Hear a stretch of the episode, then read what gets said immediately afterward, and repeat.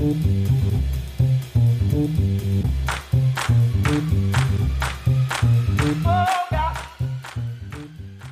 and welcome to Wunderbar Together. I'm Felix Zeltner, New York based German journalist and the co founder of Work Awesome. Thank you so much for joining us on this crazy journey, um, meeting the coolest Germans in the US right now over Zoom, of course, and learn how they combine cultures to create something wonderful. Uh, warm welcome also to my most favorite, esteemed, established, badass co host and Cologne correspondent on Wunderbar Together, Olli Nemrich. Olli, warm welcome back on the pod. Hello, Felix. Ready to rumble? We've got another big sports athlete today with us. Tell us who is with us here today. Towering and, and kind of um, I, I, I don't want to say frightening, but but I have some some respect just for you know sharing a virtual room with him. Incredible honor to host the first German on Wunderbar Together who ever scored a touchdown in the National Football League NFL. Former New York Giant player, now New York a Giant worker, athlete, podcaster, American football ambassador uh, in Germany and the US, Markus Kuhn. Markus, so great to have you on. Welcome to the podcast. Yeah, hi Felix, hi Olli. Uh, thanks for having me. Great introduction right away. Call me one of the, the coolest German, I guess, uh, that to be able to be part of this podcast now. So uh, yeah, thanks for having me. Excited to do this with you guys today. A true New York Giant. We are uh, we're getting out of summer now. Labor Day weekend just happened. Um, usually the official end of, of fun and the start of a busy work life for New Yorkers. However, uh, 2020 is uh, I don't know what, how what to call it. It's it's just a different time, a different era, a different year. Um, and I just I just completely changed plans for the fall. I had to um, because of the schooling in New York being delayed. I had to enroll my kids in Germany. So where I'm right now, while my partner, my wife, she's already back in New York. So we're now split between the continents, um, and I'm hoping to get back to the U.S. soon again. How about you, Markus? Where where are you? Where did you spend your last couple of weeks in this crazy summer? Yeah, um, this yeah, this crazy summer, this crazy time, I've endured. I think that's maybe the right word in New York City uh, with me and my wife. She's a fellow immigrant, uh, not from Germany though. She was born in Azerbaijan and grew up in Russia and Israel before coming here with her family. Oh wow! Uh, she's actually an American already. Um, Good for you. I'm I'm on my pathway there. I guess. Um, and yeah, and we've been in New York, I guess, past Labor Day, especially in the US, it's like the official start of the fall. And then fall is for me or for in America, it's football season. Um, and yeah, we're actually starting this, uh, yeah, the season is pretty much started or right around the corner. And um, yeah, so it's, it's now uh, the busiest time of the year for me personally. So, I mean, we're talking about American football today, obviously, and um, we have listeners in Germany and in the US, and, and there's people like me who simply don't know the sport. So for all the Felixes out there, before we get into like what you do today, uh, for all the people who have not touched your your sport, how do you describe American football, and how do you describe your your position, defensive tackle, in your own words? I mean, I guess describing American football, it's kind of the most interactive chess um, with where the chess pieces are actually the some of the best athletes in the world and where the chess player is offense or defensive coaches who kind of give you the play that they want to play and ultimately want you to execute. So it's highly technical um, it's highly competitive but it's also violent and highly athletic on the field. So if that's like the summary overall but i think for someone to truly appreciate the sport and understand it, you kind of have to learn the rules. Uh, so I would actually hope, Felix, after maybe this uh, podcast, you maybe look at some rules and just trying to understand and learn the game because I think, especially for I think uh, most Americans get the sports, but primarily maybe the German audience, they don't have uh, that much of an idea what it exactly is. But if you take the time and learn it, um, I'm pretty sure you will find an appreciation for it. And staying on the human chessboard, who will you be then if we talk about chess and, and where, where um, are you? Well, maybe size wise, I'm closest to the horse, but I think maybe uh, uh, maybe put, maybe movement movement wise, I might be closest to the tower because uh, especially we're bigger guys, we're a little restricted, just size size wise alone. But um, I mean, just position wise, you have in the middle of the field or kind of centered before the every play the the big guys. It's usually five guys on the offensive line and then four guys on the defensive line.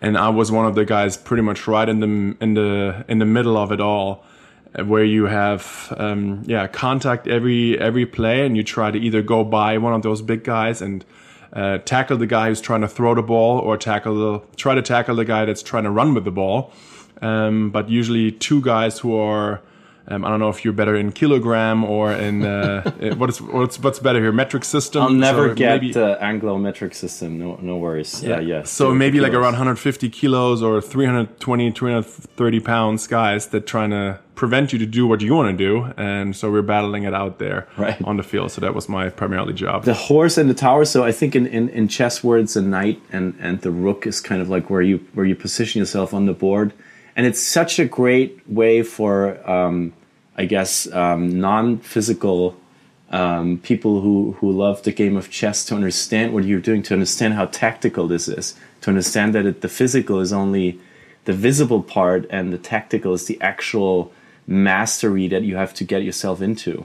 So um, I was already saying it, and you were already saying it. I mean to be with you in a room is intimidating. To be with you on a Zoom call is kind of like a light version of that. You feel it's not more... intimidating. It's actually very safe because I'm a nice guy, and if you're nice, you you you don't have to be worried about nice. Most, nice most is nice is a very relative term, though. I mean, how how do I know? You know, um, and I and I saw these interviews with you on YouTube where you're just standing next to a journalist like me, and the journalist is kind of like dwarfed and kind of like is in a corner more like a line in the sand and you are there just filling the room because you're this amazing athlete. And i i'm really seriously i mean it. Please share with us your your height your your weight um, and also what you just do on a regular day to to keep your amazing shape. Well, my shape was also a little bit different, obviously, when I was actively playing. Uh, the toughest part, actually, about playing for me, or one of the toughest parts, was to keep that weight to a, a level where my coaches wanted me to play at, where they think I was most productive, where I could uh, fight and take on blocks the most effective and efficient way. So my playing voice was around 145 kilos. Um, Ooh, that, that's yeah. what is that? 290 pounds? No, that's like 325. Okay. Um, 325. And I'm like six six five, like one meter and a little over 95 centimeters. Um, so yeah, not small. I lost I lost about 20 kilos, close to 40 pounds after I was playing because if you don't battle these enormous men anymore, there's no need to walk around right. being this big. Um, so yeah, it's better on your on your body after playing if you lose some weight, and I've been I've been working on that, and um, yeah, but obviously while you're an ac- active professional athlete, uh, regular time in the weight room is part of your daily life, uh, and that kind of continues till now. Even though the gyms are closed, you have to find other ways to stay in shape and just kind of get that out of your system. Yeah, you already mentioned, Markus, your recent NFL retiree. And I saw on your LinkedIn page, uh, it says your current job is football operations at the New York Giants. What are you actually doing though these days? So what I'm what I'm actually doing is I I'm trying to learn as much as you can about the the industry. So last year, the football season, I was broadcasting um, Monday Night Football for DAZN, the OTT platform, and usually, like I said earlier, um, kind of the off season is for either a football player, but even somebody that works in football is usually the downtime. So my goal was to learn a little bit more behind the scenes because I've played, I've, i know the media side really well. So I actually want to know how, um, what it is like to work inside a team and I wanted to reach out to the Giants, my former team. I'm still living in New York. If there's an opportunity to go work there, and surprisingly enough, they seem to have the same idea because they reached out to me and asked what I was doing, and they had a it it had a one position open, which was kind of like a alumni intern for a former player to kind of shadow different jobs, and that's what I uh, yeah that's what I decided to do. But I I didn't want to go through all the um, different parts in the company or like with the with the organization. I want to be in football operations, which pretty much learns about contracts, uh, cap room, which is very big in, in, in our sport. We have a certain amount of money allocated that we have to spend on our players every year. So it's not like okay. soccer where you can pretty much spend as much as you want, or as baseball as much as you want on a player. We have about 198 million dollars uh, that can you spend on our 53 players each year. You have to at least spend a certain percentage of that over um, the years. So uh, to kind of fit all these chess pieces together and being able to pay them all um, yeah, is, is a big part of what I'm doing right now and just learning about contracts and kind of the things behind the scenes. The non-football guy here again. So, what, I mean, what does that mean? You have 189 million dollars. Like, is the league telling you to spend that much? What, what, what is the what is the rule there? So the our players union, uh, the NFLPA, uh, our players association, and the league, which is pretty much the conglomeration of all 32 teams. That's what is made out at the end. That's what this actually the NFL. Uh, they decide through their collective bargaining agreement, our CBA, how much is being spent on the players, uh, what's the salary cap, which is like I said about 198 million dollars, and you have every team have to spend I think around 90 percent of that on average over five years. So everybody has to spend a certain amount of money, but they don't, they, but they can't spend over a certain amount of money on all your players, which pretty much all um, helps with keeping the, a level playing field. So one team can't just buy all the good players and another team is stuck with the worst. And that kind of helps because we are a closed league system. There's no second division. There's only the NFL with 32 teams. And um, yeah, year by year, somebody else kind of has the opportunity to, to win the whole thing at the end. If that makes any kind of sense. You're also a podcaster, and I have to admit, I'm a big fan um, of your rather new job as a football podcaster. You specifically are co-host of the Vollmer and Kuhn Show, a weekly podcast by the largest uh, German daily newspaper, uh, Bild Zeitung.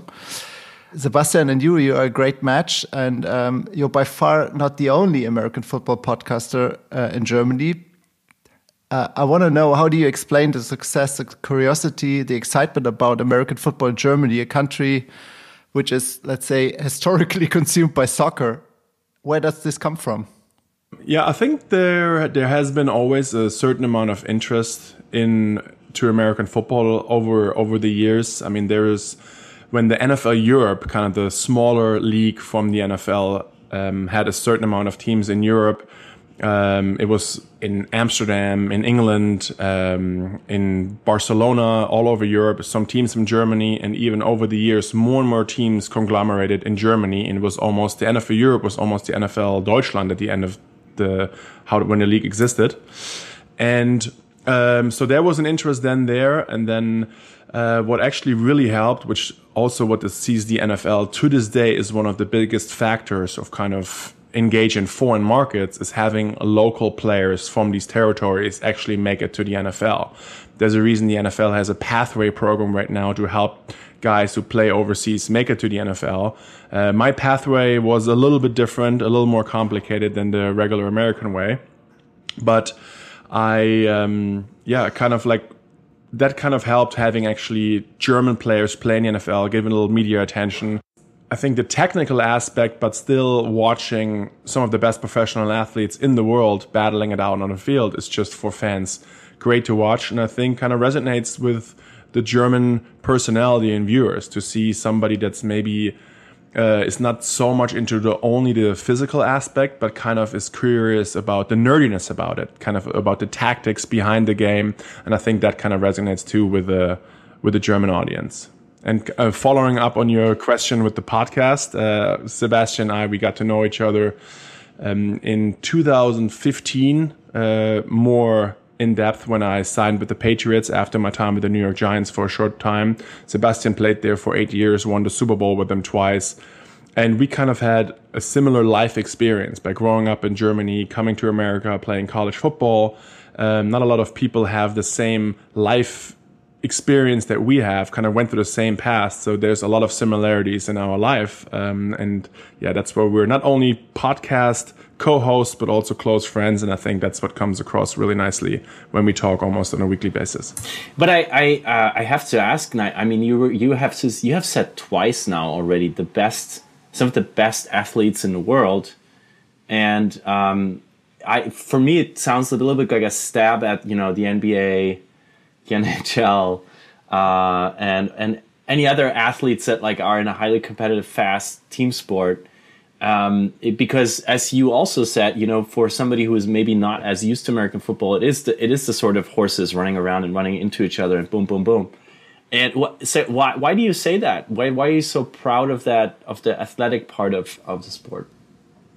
Um, because I think if you look at so many other athletes, and then if you look across the basketball, uh, and if you look at a basketball team, you kind of you it's pretty easy to point out a basketball player, right? Uh, pretty good shape. Of course, an NBA player looks a lot different than maybe European basketball players, but tall guys, relatively skinny.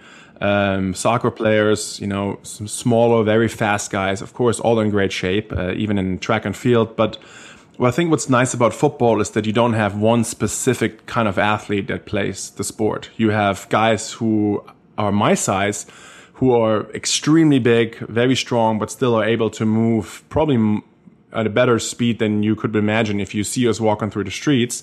Um, and then you have other guys who are your receivers who catch the ball or defend those ball catchers who are maybe of more of a stature as a soccer player, um, who run um, an incredible fast uh, on on a football field. I remember just having a guy I played in college with who ran on a he was on a hundred meter track and field team. He ran the hundred meters in in ten oh one seconds, which I think would wow. be German record for just a hundred meter race. And that was just kind of a guy we had as a receiver on the team. Just so.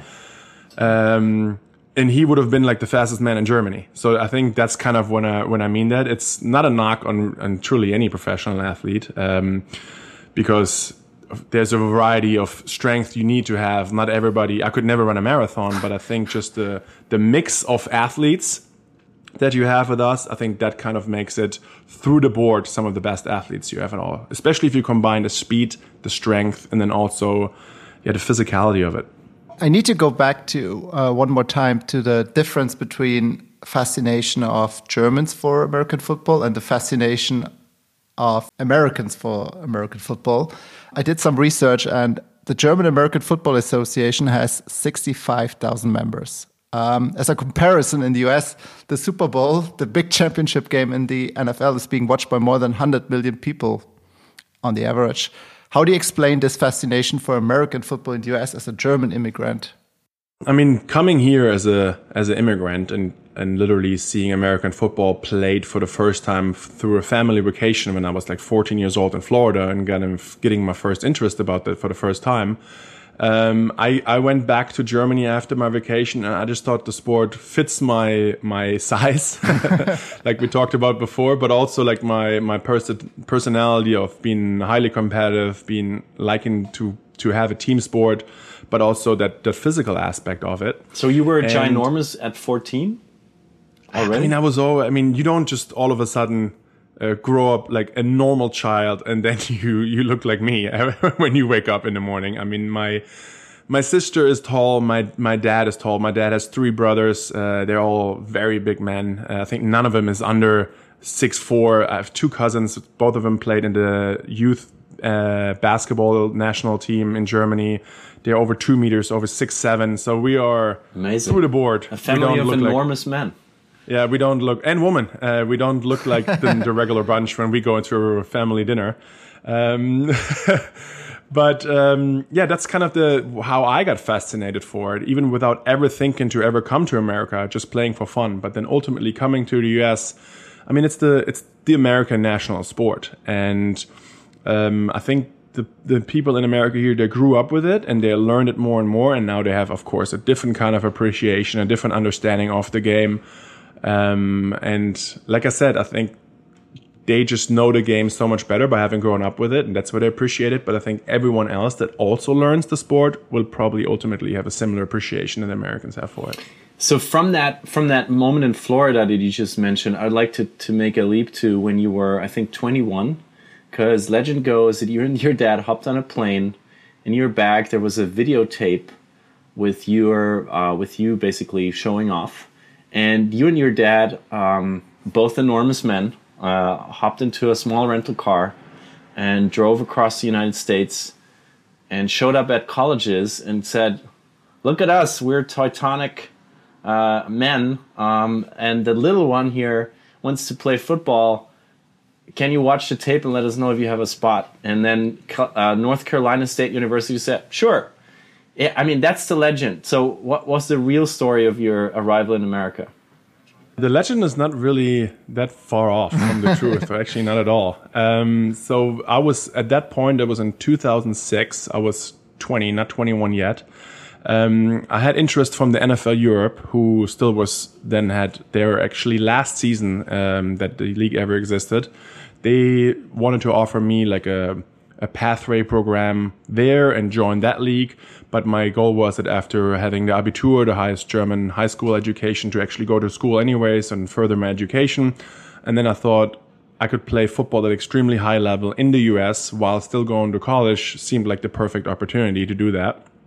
And um, yeah, my dad and I in 2006, we flew over. I made a highlight DVD of all my playing time in Germany. I translated all my transcripts from Germany, um, what I did in school there and literally flew into Washington DC and showed up at a bunch of different colleges without them knowing I existed and without barely even me knowing anything about them. You just walked so, up to the reception desk and you were like, "Where's the football it, coach?" That's exactly what I did. That's um. Just showed up, and and if you don't understand how big of a business and how of an industry even college sports is or college recruiting. Um, it helped me back then to not understand how big it all is because I think I wouldn't have been so naive or wouldn't have been wouldn't have had the courage to just fly over here and show up. Um, because the looks on people's faces were like, "What are you doing here? You just flew here from Germany just to play football? Like that's not really how it works." But fortunately enough, Americans are very friendly, um, and they they kind of knew I, I, spent some time and money to come all the way across the big pond, and they actually took the time. And of course, my size helped. they said there was actually a possibility. I think if once they were in um, a room um, with you, they were like, ah, this this could work. Yeah, uh, this I can see something there. And yeah, we started at smaller schools. They all a lot of them offered me a scholarship right away. Um, and then my dad's name is Wolfgang, and the NC State my school was the Wolf Pack. Mm. So he was like, oh, that would be kind of that would be kind of a cool thing. uh, and I walked into there. It was Raleigh, North Carolina. Man. Um, they also offered me a scholarship, and I was I remember I was sitting in their coach's office and we were looking over the stadium, and the stadium was roughly 60,000 seats. And I asked them, who's playing in there? And it's like, oh, just we are. And I was like, yeah, but who else? Like, it can't just be like for a bunch of college kids. and it's like, no, it's this, that's us. It's the Wolf It's our stadium. Man. Yeah, exactly. And I was like, oh, wow. And then, yeah, and then the following year, um, I kind of got everything straightened out. I went to an American high school base by Heidelberg, where I grew up. Uh, did my SAT test there on the high school test, which was also not easy. Super uh, hard test, yeah. Uh, yeah, especially if it's your second language. Um, and my English was a lot worse as a 20 year old than it is right now as a 34 year old, living here for 13 years. And and yeah, it was tough, but it, it worked out. And then in May 18, 2007 um, was my arrival date where I actually moved to America and started playing college football. And yeah, I've been here ever since. Well, Markus, congratulations on this. But I know your way into the Pro League must have been extremely challenging.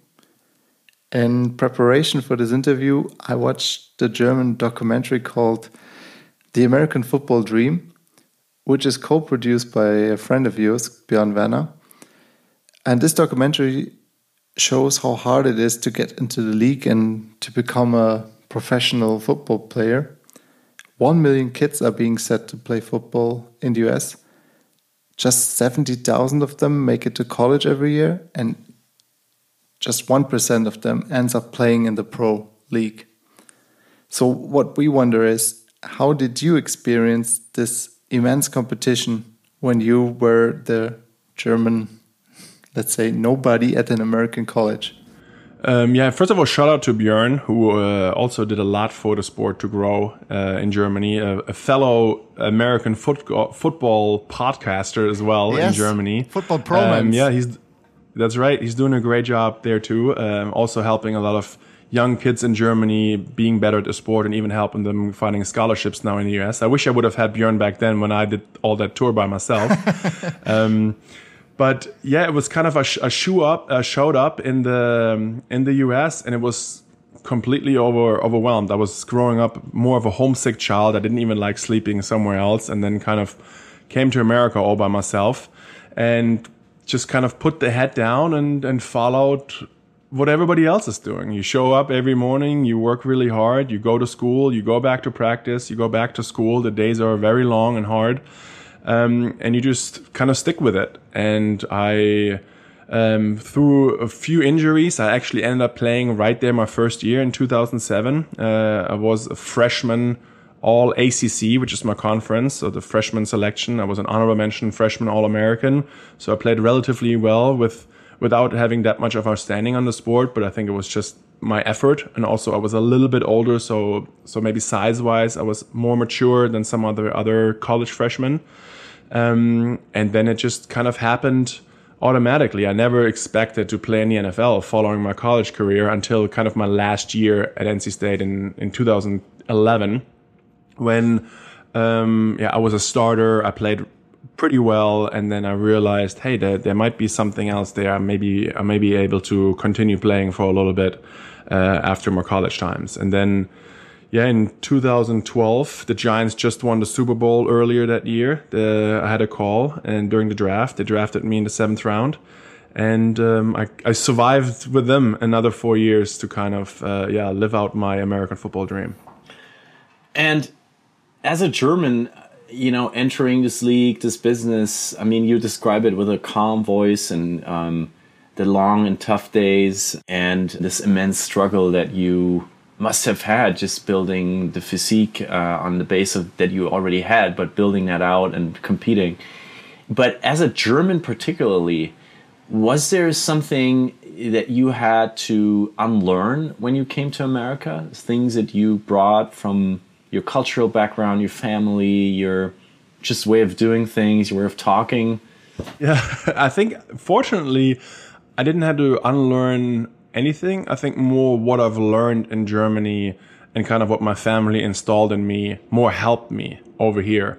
Uh, kind of, um, which is a silly stereotype a little bit, but we I think Germans are very punctual, and I think just showing up every to every meeting rather five minutes early than one minute late. Um, but not doing it once or not doing it for a week, but literally doing it over years and years upon a time. And um, these kind of things, yeah, just also listening to people that know a lot more about the sports and and following their lead and and hoping they have the best interest for myself in mind and just kind of doing what they're telling me to the best of my ability. I think that's all the things that more helped me instead of having to unlearn anything. Which which maybe one thing is was a little tough because American football is very uh, militaristic almost. I mean, the hierarchy in a team is the head coach is kind of like you you barely talk you to salute. him unless he talks to you. It's yeah, it's like he's the he's the boss. Um, so that kind of you don't really see sometimes eye to eye, especially at the college level. Uh, and that was sometimes from the communication perspective a little tougher. But I think that's similar what everybody else has to go through. And it um, is, and then also to give that comparison to other sports teams, a football team is sizably larger than a basketball team or a baseball team, right? It's like it's dozens of players, dozens of personalities, dozens. I mean, in people. college we have like a hundred guys on a consistent basis. In the NFL, you start your training camp with ninety guys, and then you cut down to fifty-three. Um, it's a lot of people, a lot of characters, a lot of personalities, and it's also interesting because you you learn a lot about America and about the people in America because you're in a in the same room in a locker room with people from the US of only from the US. I was the only foreigner on the team. Wow. Uh, from all kinds of backgrounds and everything. So that was that was really interesting to learn. The name of our podcast is Wunderbar Together, and it ties into this special connection, the special friendship going on between uh, the U.S. and Germany, between these two cultures, between the two continents. Um, and I wonder when you think about these like experiences that you just described, being like the only German in the room. What was your personal kind of like wunderbar together moment? The moment you realized this friendship, this connection between the US and Germany is really special? I mean, I think just for me personally, I've always had a great experience coming to America. People have always been uh, friendly to me. Uh, I've never had any negative experiences by coming here, and also I think, um, yeah, Americans if they if you tell them from Germany, they usually they heard about Germany. There, some other countries maybe not so much. There's maybe maybe a lack of uh, of uh, knowledge about some other foreign countries out there, but Germany most people have heard about, and I think they think more like I mean they they heard about the German cars, about driving. Is it really you can really drive as fast as you want on the autobahn? And most people you have to explain them it's just our highway system. It's not a crazy racetrack where people just go as fast as they can all the time. Um, but I think just overall the yeah, American German friendship is a is a great one, and we share a lot of history together, Germany America, over yeah, tens, dozens, almost hundreds of years. Um, and yeah, I think that kind of that kind of showed too in my in my time over here. I really would like to go back to what you said. You already mentioned the roster cut. I'm really fascinated by the big competition.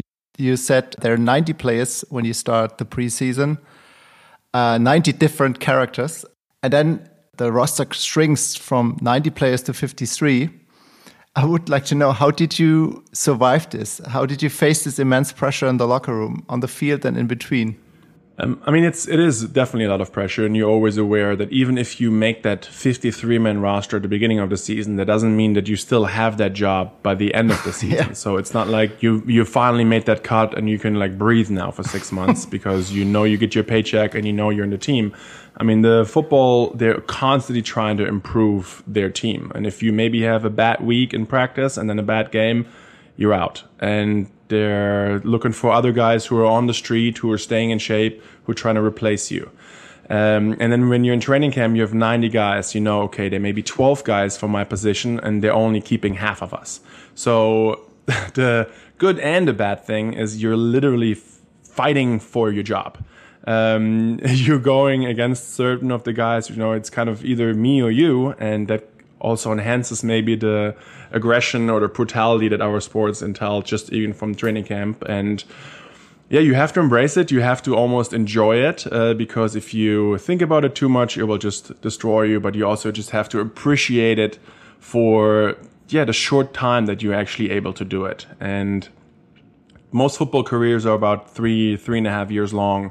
Uh, i played a little bit longer than average. Um, so it's kind of it's part of the business and you're well aware of it and if you get one of those highly fought after 53 man spots um, it's definitely a huge accomplishment and yeah you're extremely proud. How can you appreciate brutality? I mean you just you just basically said that like you have to appreciate the fact that you're getting pushed around like every single day.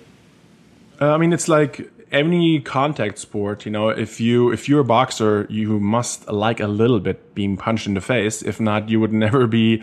You, if not, you would never be able to box. Or if you're any kind of mixed martial artist, um, you of course you can try as hard to not be hit, uh, but ultimately somebody will get you eventually. And that's the same way. It's just uh, it's part of the sport. It's very fun and exciting. But I think that's the great thing about every sport, and especially with American football, you see all the violence and all the aggression happening on the field. But if you look in the stands, it's the most family friendly atmosphere you can possibly have. We don't have any uh, fights really in the stands. You don't really see any of that that you know from other sports.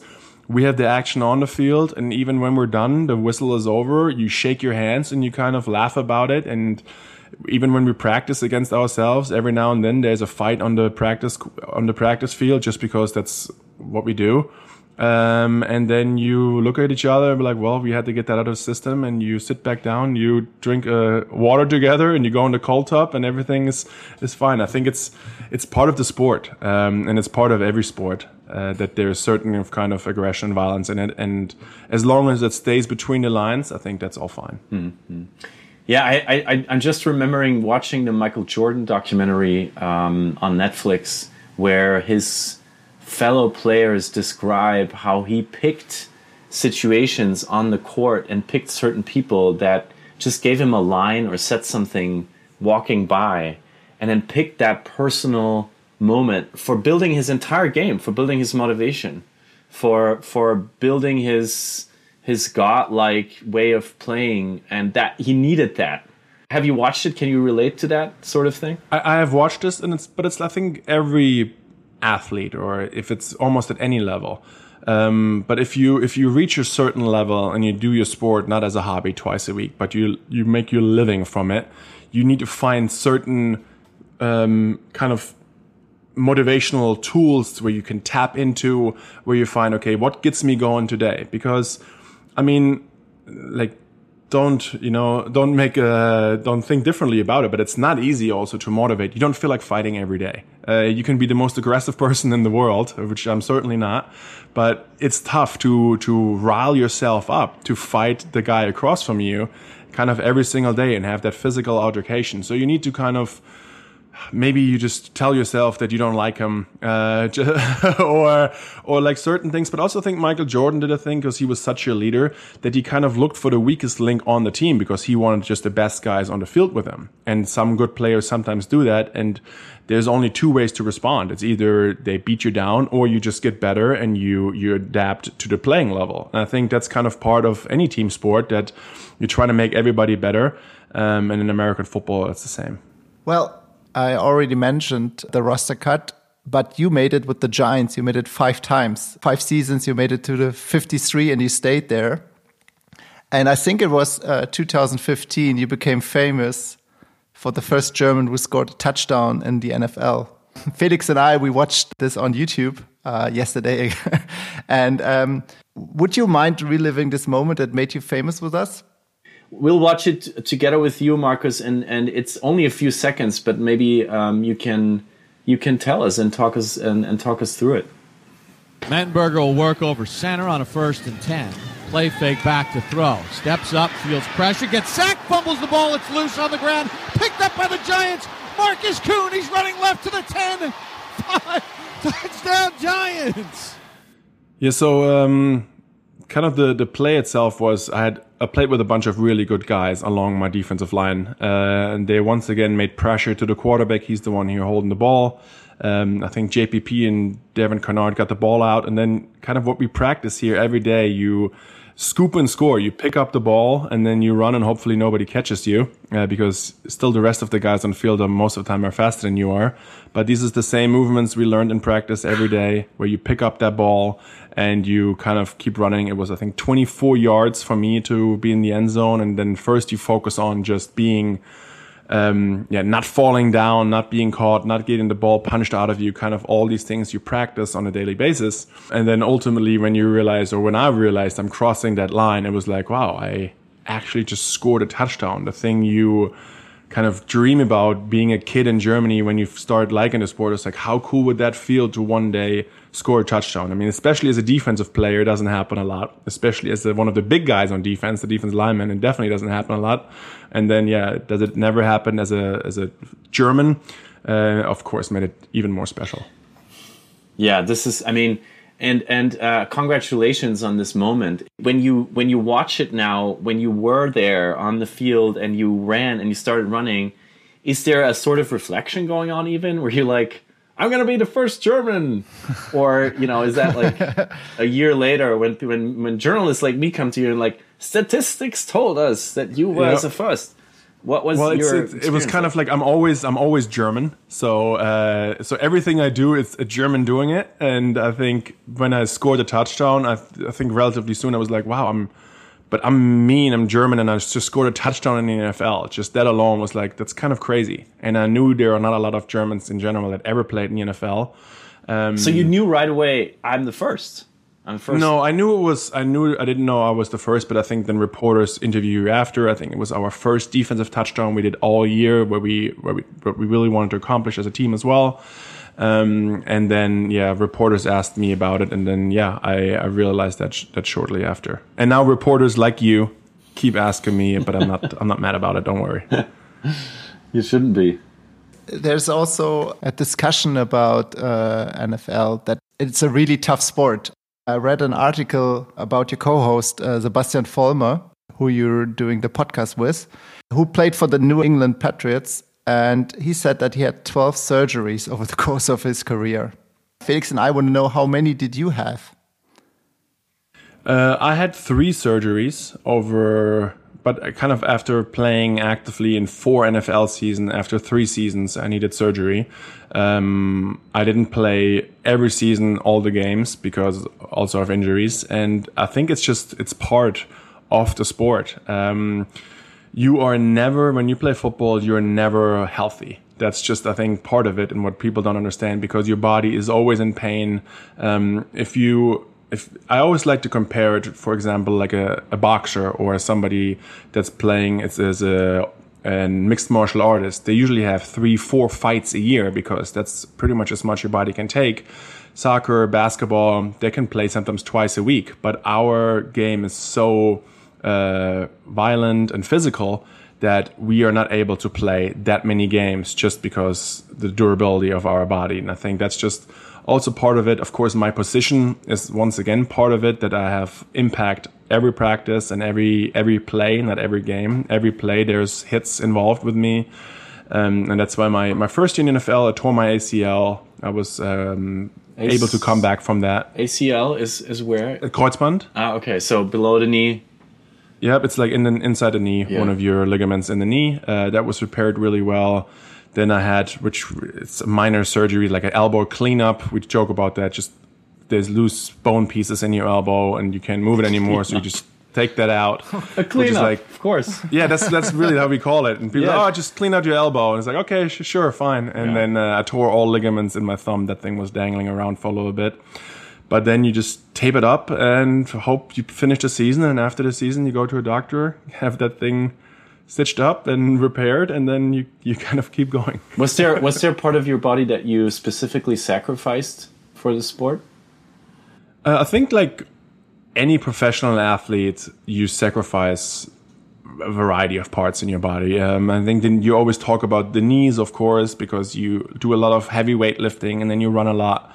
Um, and I think just a regular wear and tear uh, of being a of being an athlete or being a especially professional athlete playing that sport that kind of gives. But overall, I have to I have to say I feel mm, today I feel great. Um, I'm not in daily pain. My life is not a struggle. So uh, yeah, it was, it's definitely it was definitely all worth it. But it's crazy when you when you t- when you said that it takes like three years max. It shows you also like how you burn through your body in this in this time. I mean, compare it with other athletes who are on the court on the field in in competitions for sometimes decades. Um, so interesting, and and and thank you for you know giving people like me who don't know the sport an insight like that. What was the craziest thing you you took into your body, um, or you did to your body to stay in in football shape? Um, I think. I think maybe if that's crazy, what I actually did after my knee surgery, um, I was pretty much vegan for two years because a lot of animal products uh, are increasing inflammation in your body parts. So your knees, your body swell a lot more. So the less you cut out animal fats and, and animal proteins, uh, the better is for actually fluids to, um, yeah, to, for inflammation to go down in your body. So my diet was a lot more stricter after that, which definitely helped me. Um, so you're saying the, the, big guys they're all eating tofu and, and, and impossible? I was meat? I was one of the big guys. Certainly not not most of them. Uh, I was definitely one of the rare guys. But I just looked at how can I help my body. Uh, yeah, kind of be at the at the top performance level that I wanted to be, and I thought that was one of the tools I could use to cut out animal uh, products as much as I can. Uh, that helped me. Other than that, I think it's even if you look at us guys and you don't believe it, it's a very clean sport uh, for talking about things that you take into your body. Uh, we have steroid tests randomly and other performance enhancement drug tests on a random weekly basis. Um, so the league does a very good job with that. Fortunately, I was, um, yeah, I didn't experience any of that kind of stuff during my playing time. And it's more, I think it's more impressive how good people, how well people take care of their bodies to to be able to recover as fast as you can. You see guys like Tom Brady who kind of wrote a whole book about um, his nutrition plan and him being able to mm. play that long, what kind of f- foods he cuts mm-hmm. out of his diet. Um, and I think through the board, there are a bunch of players who do a great job of that. Mm-hmm. Before we talk about your the, the sort of end of your career, I have to ask you about this thing that Ollie and I came up when we researched about the dangers of playing football called CTE, this kind of sort of brain trauma that so many American football players suffer from. There have been studies about like they, they I think they they screened 111 athletes and 110 had it. Seems to be a really common consequence of playing sport professionally. Have you been afraid of this? Was this part of your of your thought process while you were uh, actively on the field? Um, I mean, you definitely that's something that you think about, especially when I was playing. There was this the study that you mentioned that just came out, um, which certain it's, it's definitely a factor. Uh, it's definitely happens in the NFL. I think the NFL is doing a very good job now educating and trying to educate, especially younger coaches and younger leagues, to to push off tackling football as far as you can, so your body and especially your brain develops uh, as far as you can before you have these impacts. You see similar sports even adapting. There is a, a big CTE problem in female, especially in women's youth soccer. That's why the um, U.S. Um, soccer league, the U.S. national soccer team, doesn't allow headers anymore for a certain age. I think the same conversation is going on in the Deutsche Fußballliga, in the Bundesliga, and the DFL to start um, cutting that out until a certain age. I think there's so many things you can prevent um, or help to just that isn't a factor anymore. Um, with the study you talked about, it's it's people that give up their relative's brain because they think something is wrong. So I think if I play football, my mom or my my wife wouldn't donate my brain. They would, you know, they wouldn't. If if I would have problems with maybe mental illness or abuse, um, they would be like, oh, maybe there's something wrong with him. His personality changed a lot since he played that sport. Maybe check out something there. So from, I think the people that are completely fine wouldn't ultimately send in their brains to have it checked out. So I think maybe of the 111 people, 110 had it, that might be a little skewed. But also, I think okay. to a certain extent, we all have it. It's just the depending on how severe it is and how much it actually affects your daily life just to understand that this, the impact that you keep talking about, the impact is actually head on head. Um, oh, it's it's it's anything related to you. If you have um, a car accident and your head hits the airbag, you probably have some CTE. It's every time that your brain actually makes contact with the inner side of your skull, um, and that's like a drama. If you get hit in the head before, if you if something falls on your head, um, of course we all maybe have it to a certain extent. Of course, playing American football on a daily so basis. But then, would you have like a headache after the game, or how does it actually? I never. I no. personally have never been unconscious okay. uh, on the football field. Um, I I never had a brain trauma. I never got a concussion diagnosed. Um, but I think yeah, other other people certainly have it from from maybe certain players that play certain positions for a long time maybe have a different issue with it or different consequences from it. But I think overall the equipment is getting better, the helmet's getting better. We're learning we're learning how to tackle in a different way than we used to maybe even 10 years ago to uh, get your head out of the game and not use it as a weapon anymore. I think the rules changed a lot um, over the years. So these are certain things that you have to do to kind of counteract all these things. But at a certain time, it's we are, especially at this highest level, we're all grown men and we decide that this is the sport we love and yeah if you start with this like there's kind of no more contact sports is it hockey uh, yeah american football boxing that you could play without kind of sacrificing a little, a little bit of your body eventually is that Markus why you retired from playing pro football in 2017? Uh, one of the reasons, or no? No, no uh, I think it was just a, a, kind of for me to play in the NFL was kind of always overachieving in the first place. Um, and then I survived as long as I did in the NFL uh, was kind of, uh, yeah, a, su a, surprise to certainly me me personally.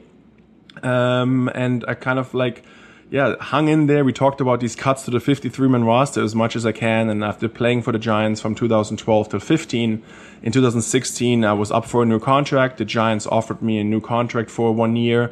The Patriots, um, the best team kind of currently uh, in the NFL, offered me a better contract to come play for them.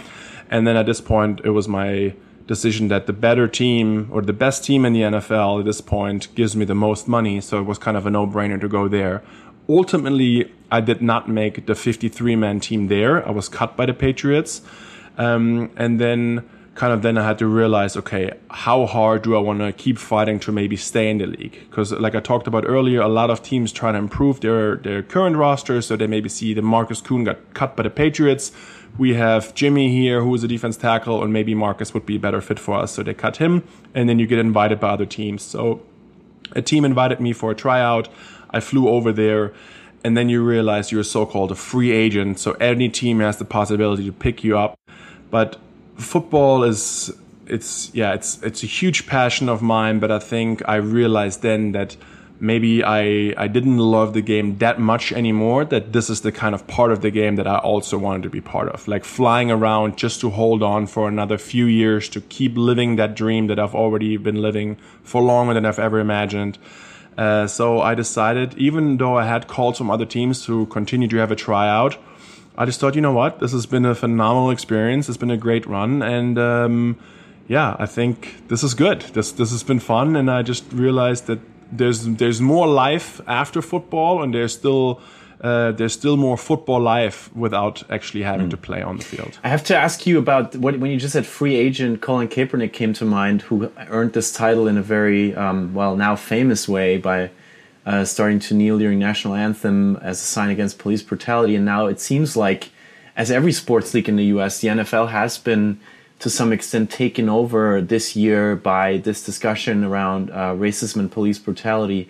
How do you think this is going to play out in the NFL uh, this year over this over the course of this year? What what do your former teammates, your your your um, colleagues at, at the Giants uh, behind the scenes now? What what do you what do you feel? What do you get from them as a sentiment? I mean, I think Colin Kaepernick did an extremely good job uh, making aware of the situation in, in America that is kind of in plain sight for everybody that lives in America, unless you close your eyes, that there is a, a, racial issue in this country, and then there is an issue of police brutality in this country. Um, I mean, me coming here as a as a German immigrant, at first glance, I could pass as any white American. Uh, if you don't talk to me and you don't hear my German accent, you know, I I kind of experience the same I would say, luxury or privileges that every white American would experience when they come to this country. I don't know if my American experience would have been exactly the same if I would have been maybe a black immigrant coming to this country and I would have maybe made different experiences. So I think it was very sad that uh, Colin Kaepernick's protest during the national anthem was kind of spinned in a way that all of a sudden America, who is the most one of the most patriotic countries, that it was used kind of as a tool to to to bash the military, to bash the police that are doing a good job, um, and kind of divide this country. And unfortunately, that has been continuing over the years. But now, more and more leagues kind of, I think the the movement became more mainstream. So more and more leagues and teams kind of start taking on that initiative and actually being active, doing things in the communities. Um, there was a great conversation with our um, Commissioner Roger Goodell, who talked about the situation in Kaepernick a few years ago, said he wished he would have reacted differently. So I think there's more and more things happening in the in this country, and I think we should more use it to listen and learn um, how other people experience their lives here, and kind of yeah, try try to move this country in a better direction than it is. And and kind of along this, growing up in Germany with our mm-hmm. horrible past in World War One and especially World War Two, I think the best tool is to learn and educate about your history. And I or you guys had nothing to do with Holocaust Nazi Germany, yeah, yeah. but we and it's still uncomfortable for us as German, but the most important thing is to educate and to learn about it. And I think in America, especially, there maybe has to be done a better job of teaching the history of this country and that it's not always been the greatest country in the world and not always everything has been phenomenal and amazing. There's a lot of uh, dark spots in this history too, and I think if you learn it, you can actually move on from it. Yeah, I'm, I'm grateful for you saying this. Uh, I, I, think it's a really interesting year as a German in the U.S. You know, kind of looking back at how how have we dealt with things and how what did our parents do, our grandparents to to get where we are today, and uh, you know have us lived a life that we lived in, in total freedom and, and peace. And I'm I'm grateful for you for reflecting on this. I also, you know, Ollie and I also wondered about the season that is now like running, beginning in in in, in a sense. Ollie, um, what what do you like as a as a sports buff? What what are you excited about for the season? Actually, yeah, Felix, I wonder because we just recently had a talk with Marie Gülich, a WNBA athlete, and they played in this bubble, which is an isolated playing zone, shut off from other people. But the NFL games are taking place again in big stadiums and some of them will stay empty without any fans, and some of them will allow, allow at least limited audiences. So, my question to Marcus is how do you feel about this, and what are you looking forward to in this weird and challenging, let's say, year for sports as a whole? Um, yeah, I think it's definitely a crazy, a crazy year for sports now, and and people use sports as, as an escape from their daily lives and something to just to like enjoy when they're done with their, their jobs or maybe with their family. That's their certain routine that they have.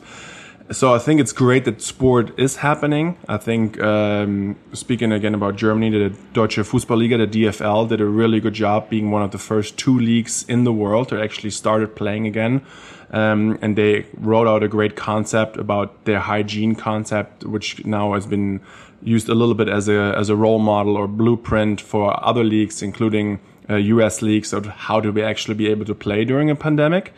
Um, and I think one of the factors you have to do is you start with no people in the stands. Unfortunately, it's just reality and what it happens, but I think it's still great that we're able to see football, watch football, um, some states and some venues are allowed to to to have a small number of fans in the stands. Like you said, if you have a, a stadium that usually fits eighty thousand people, I think if you cut that down uh, by a lot, then there's a lot of room and social distancing between, especially if the venues are out in the open. So I think there's certain possibilities where there can still be a small amount of uh, visitors in the stands. And then from a football perspective, I think as a fan, it's kind of interesting to see because you're now able to to hear certain communication on the field that you as mm-hmm. a fan usually never able to yes. hear. So you hear the quarterback making his calls about what this guy is doing and the defense is saying, "Hey, you got this guy and this guy." So usually you just hear the crowd noises.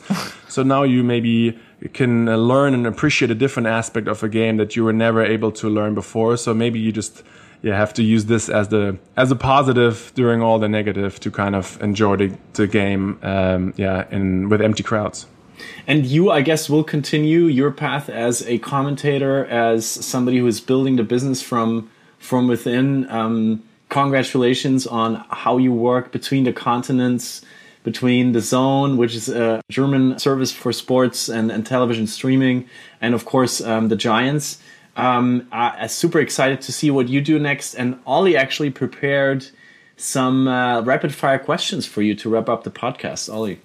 Yeah, it's always two expressions, and you have to pick one. Are uh, you ready to start, Markus? Always ready. vegan or meat? Uh, vegan. New York or Mannheim? New York. Defense or offense? That's easy. Defense, of course. MetLife Stadium in East Rutherford, New Jersey, or Arrowhead Stadium in Kansas City, Missouri? My home MetLife Stadium. Tom Brady or Patrick Mahomes? To this point, it still has to be Tom Brady. Okay. DAZN or ESPN? Well, might be a little biased here, but DAZN. Okay. Uh, podcast or Netflix? Ooh, uh, I have to say Netflix. you actually hate podcasting. Even being on a podcast and yes. podcasting myself. I have to say, I felt it from the beginning. Markus Kuhn and Sebastian Vollmer already produced 50 podcasts. So, and he picked Netflix. So I just have to mention this. Game of, Game of Thrones or Stranger Things? Game of Thrones. Gambling or gaming? Uh, oh yeah, gaming. Rap or electro? Rap. Mexico or Mallorca? Mexico. Okay.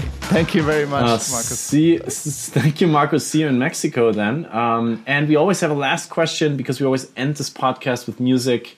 I'm sure you're a playlist maestro uh, with having um, so many, so many practices, so many hard-fought wins. I'm sure you have a large collection of music. My question for you, and the last question on this podcast is: What song makes you, Markus Kuhn, feel wunderbar?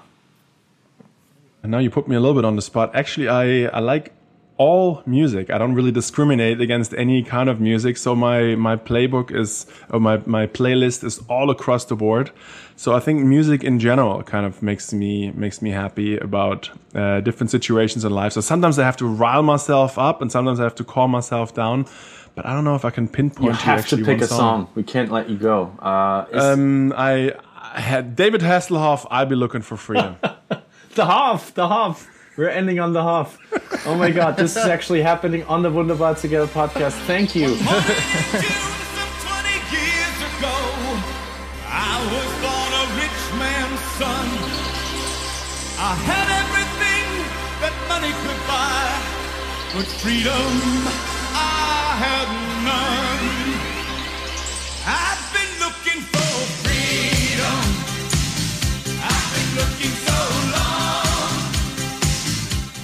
Markus Kuhn, NFL player, uh, the Wolfgang of all Wolfpacks, uh, sport expert, podcaster, and the Hoff fan uh, for this hour of power here.